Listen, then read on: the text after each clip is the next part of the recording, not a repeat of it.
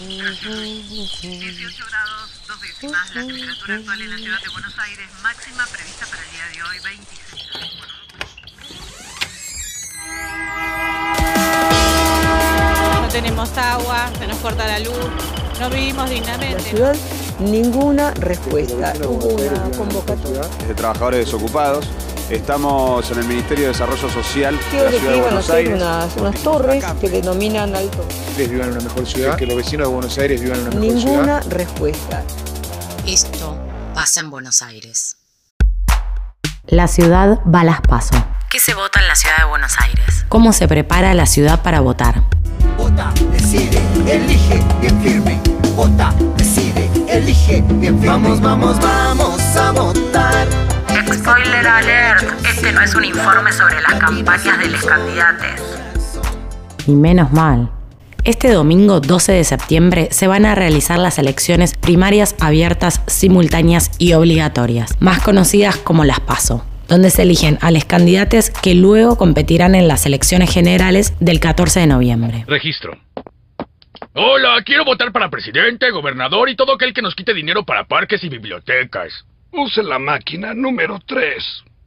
En la ciudad de Buenos Aires se eligen 13 diputados nacionales que ocuparán una banca en el Congreso de la Nación y a nivel local se renuevan 30 escaños en la legislatura porteña. En el cuarto oscuro de la ciudad de Buenos Aires habrá en total 17 boletas. ¿Cómo quedaron las listas? Solo dos partidos presentaron listas para competir internamente, Juntos por el Cambio y el Frente de Izquierda y de Trabajadores. El resto se presenta con una sola boleta. Además, la mayoría de los partidos y coaliciones presentan candidatos para el Congreso de la Nación y para la legislatura. a excepción del partido Aptitud Renovadora, Frente Patriota y Renovador Federal, que solo presentan candidatos nacionales.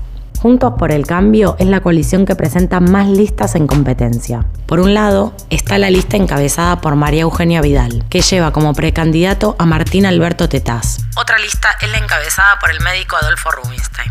Y por último, tenemos una tercera lista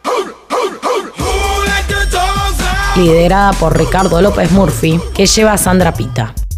El Frente de Izquierda y de Trabajadores presenta para estas primarias dos listas, una encabezada por Miriam Breckman y la otra por Ciele Ferro. Y yo le... ¡Ay, sos vos de verdad, Cristina! Yo creí que era chiste. ¡Ay, me quiero morir, me quiero morir! Por su parte, el Frente de Todos decidió presentar una sola lista encabezada por Daniel Santoro y Gisela Marciota. No hay duda al respecto. Está claro lo que espera la gente de las autoridades, de un político o de un dirigente. Reconozco que como autoridad de esta ciudad y como jefe comunal no hice las cosas bien, pero yo tuve buena intención, es decir, eh, quise hacerlo bien.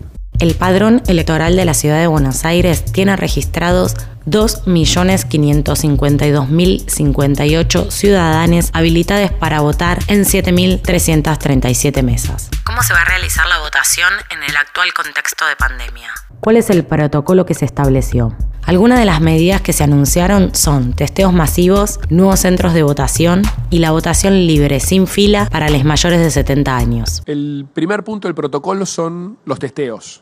O sea, vamos a lanzar un operativo masivo de testeos el viernes, sábado anteriores a la elección, para que todos los que participan, las autoridades de mesa, los fiscales, los delegados judiciales, todo el personal de seguridad, todos puedan testearse y tener, como siempre, los resultados El día anterior a la votación se va a testear a todas las personas que fueron convocadas para participar en la votación, autoridades de mesa, fiscales, personal de seguridad. Las colas se van a realizar al aire libre y las personas mayores de 70 años tienen prioridad, así que no deben hacer fila. En todas las mesas habrá elementos de higiene para sanitizar, Pero hay que llevar una virome para poder firmar porque no se puede compartir. Y el sobre, ojo, que no se lengüetea, solo se pone la solapa por dentro. Y atención, la jueza federal María Servini de Cubría, con competencia electoral en la ciudad de Buenos Aires, remarcó que las personas contagiadas o aisladas por presentar síntomas o haber sido contacto estrecho de pacientes con coronavirus el día de la elección no tienen que ir a votar. En esta elección, tu voto es tu voz. Tiene que contar la diferencia juntos. El domingo antes de ir a votar, chequeen el lugar que les fue asignado. Recuerden que agregaron nuevos. Agarra el DNI, la virome, el barbijo y listo. El resto se verán las urnas. Ejerce tu derecho sin... Ah.